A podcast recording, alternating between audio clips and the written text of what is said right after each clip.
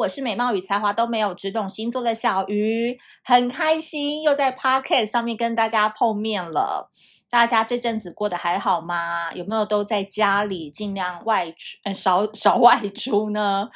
嗯、呃，我们之前度过了一个六月五号非常开心的一个线上聚会，就是我们的星座公开课。当天真的是非常好玩，也是我们小鱼星座第一次尝试用线上授课的方式来跟大家互动。那这期间呢，也要特别提醒大家，如果大家有买我们去年在募资平台上面的爱无能负能量生活指引卡的话呢，也欢迎可以加入到小爱跟小富的社团。那这个路径要怎么走呢？就是请你先到脸书上面的生活狂工作室，然后加入社团就可以了哦。因为接下来我们会在里面办一些牌卡的活动，以及六月八号开始小爱卡的问卷已经开始发行了。因为去年的小富卡真的是太热烈了，很多人喜欢被小富这个渣男一针见血的毒鸡汤给扒的不要不要的，又苦苦哀求说再给我一张吧，再骂骂我吧，这种 M 属性。那今年他的妹妹小爱卡，七月二十号，七月二十号，七月二十号正式要在泽泽上面募资啦，所以大家可以赶快抢那个超早重价，它是比较优惠的价钱。对对对对对，这个一定要讲。那这次小爱卡有什么不一样呢？因为小富是哥哥，小爱是妹妹嘛，然后妹妹玩得比较凶啦。这次我们主要的定调是厌爱症，就是讨厌恋爱的症状。那这个爱呢，其实是不是只有讲爱情？它是任何关心形式的建立。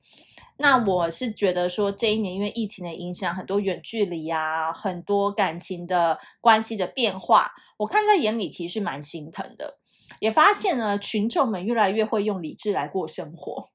反而会忘记用直觉或是感性来平衡一下自己的状态，所以虽然说我们的厌爱症是叫做情欲生活指引卡，但是我们希望利用情欲的一句话，然后一个毒鸡汤，一个巴掌打醒你，去唤醒内心最直觉的那个部分。老实说，我看到那个牌卡设计图的时候，眼泪都快掉下来了，怎么这么好看？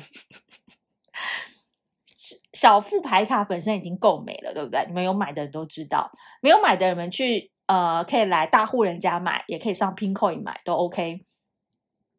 但这次小爱卡一拿到，觉得靠背太好笑了，就是它又美又好笑，就跟我本人很像嘛。就是它所有的图啊，都是那种，就是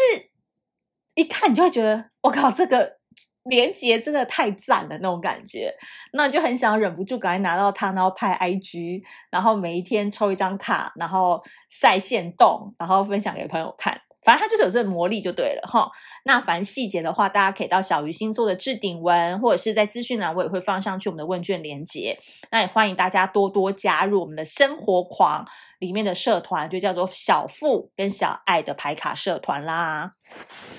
好的。很开心，我们月亮星座终于讲到一半了，对不对？这个月这个最重要的系列就月亮星座了。我觉得月亮星座真的是一个很有趣的、永远讲不完的话题。虽然说我不是那种什么运势大师啊、星象观察师，可是我觉得我每一年跟你们的互动，其实你们才是我最大的资讯来源，所以你们一定要好好表现。就是因为我们讲星座，我的品牌是比较人性。爱情、狗血、毒舌这种类型的嘛，所以其实我最大的 source 就是来自于你们跟我的互动，或是你们的留言，或者是你们跟我分享的小故事。因为真的，你知道，千人千面哎，你以为你自己很惨了，没想到还有人比你更惨；你以为你很幸福了，没想到有人过得比你还要爽很多。真的就是这样，有没有？很多人说嘛，不觉得水瓶座很难搞啊？我都被水瓶男深深爱着，他好黏我。说靠北，不要面那个好不好？晒恩爱，觉得很烦。就有时候会，你知道，闪一下，就觉得嗯，好吧。真的，每个人真的是不同星座、不同个性，遇到不同对象会有不同反应，对不对？那我们今天要讲到这个就是月亮处女座啦。其实呢，月亮星座是这样，这个月亮落在哪一个星座呢？它的那个特性会更强。因为太阳就有点像是你家的客厅，月亮就有点像是你家的卧室。你客人来你家，你大部分都会活动区域是在客厅嘛？那你在介绍你家的时候，当然你可能会稍微介绍一下你家的卧室，可是不太可能整个活动区域都把卧室敞开给陌生人看。所以卧室只有谁能来？炮友哦，不是啊，当然炮友也可以嘛。然后你的另一半、你的男朋友、你的妈妈，对不对？就是要比较亲近的人，你才会打开你的卧室，让他给他看，那就是月亮星座。所以有时候你深藏在卧室里面的秘密哦，有时候这个表现起来哦，门外是一个样，门内又是一个样，懂吗？所以月亮处女座的人，就是比太阳处女座的人更叽歪两万倍，整个房间都是处女座，吓死人哦。对啊，我觉得呢，处女月亮处女的人其实都有一股很阴柔的特质。太阳处女的女生通常还蛮 man 的哦，你们看我这个个性跟讲话的态度就知道，没有什么娇滴滴的女人味，就比较大咧咧的感觉。然后呢，月亮处女的男女同论都是有一种阴阴柔柔的，然后讲话都小小声的，有时候不太敢表达自己意见的那种感觉，就是月亮处女的人。那。我觉得给他们一个 slogan 好了，他们就叫做“常常胃痛的徐志摩”，超喜欢这一句的。常常胃痛的徐志摩，感觉徐志摩常常胃痛有没有？但徐志摩我不知道他是不是月亮处女啊，但是呢，我就觉得徐志摩那个眼神、啊，好像常常都在那个暗处偷看着你，然后常常就是看着你望着你，然后他就写了一首诗，写一篇散文，这样就很多情那种感觉。然后呢，嗯，要不然就是说他在情绪上面啊，又很容易挑剔对方，但是又很渴望对方是 S 属性，能够立刻脱光他的衣服直接上床。你懂我的意思吗？就是要么他就是认真在暗处，然后他们畏畏缩缩的看着你，然后就是自己写完了一个很浪漫的童话；要么就是跟他相处之后，你就会发现他一直挑剔你，可是他又很希望你 S 他。对，你被他骂，你还不能生气，最好比他凶，凶回去以后把他扑倒在床上。月亮处女就是这么被虐啊，因为太阳处女已经是 M 属性了嘛，那月亮处女就是 Super M，对不对？超级 M 属性的人，所以月亮处女的人其实很难相处的点，就是在于说，通常因为月亮星座是跟妈妈、跟原生家庭的妈妈有关系，所以通常他都会有一个很严格的妈妈，真的。然后月亮处女的人也很听他妈的话，但他们的那种听话是。孝顺，孝顺，孝顺，孝而不顺，表面孝，底下不顺，就是他们这种人，阳奉阴违啦，很擅长阳奉阴违啦，所以他们其实人生都蛮会应付长辈，就是这样，也蛮会应付妻子，蛮会敷衍老公，就是这种类型的人，就是他们好像表面上都 OK OK OK，可是私底下去做一套，做一套说说一套这样子，但是如果你的另外一半啊是月亮处女的话，就是唉。辛苦了，辛苦了，因为不但你的另外一半难搞，可能你的岳母或你的婆婆也不是一个简单的角色，哈，也不是一个很好应付的人。所以，嗯，如果你另一半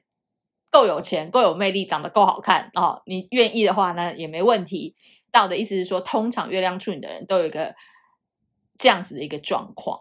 所以要跟月亮处女的人建立关系哦，前期啊，你要能包容他无止境的情感需求，就是他那种要说不说，然后要讲不讲的那种爱啊，或者是常常那种阴晴不定，然后咕咕摸摸的那种个性啊，就是你真的爱要够强大，你要真的很喜欢他，你才能一直包容下去。但通常这个时间也不短哦，真的也不短，至少都要八个月、一年起跳。我觉得月亮处女呢才会真的敞开心房。让你进去，但是好处是，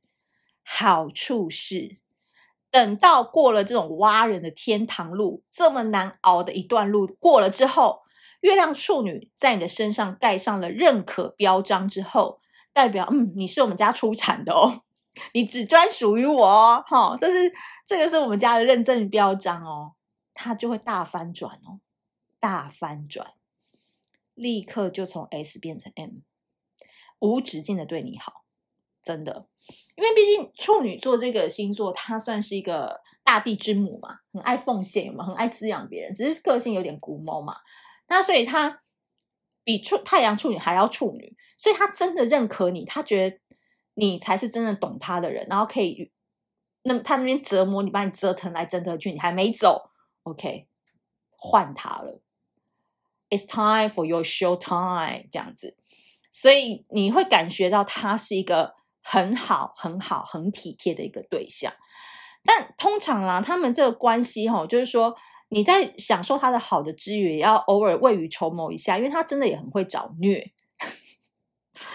就是你们两个之间如果是 S N 的关系一直对调的话，就还蛮有趣的。所以跟他们在一起，你要很自律。我讲真的，真的，比如说我有个朋友，她老公就月亮处女，哎，她真的是很强哎，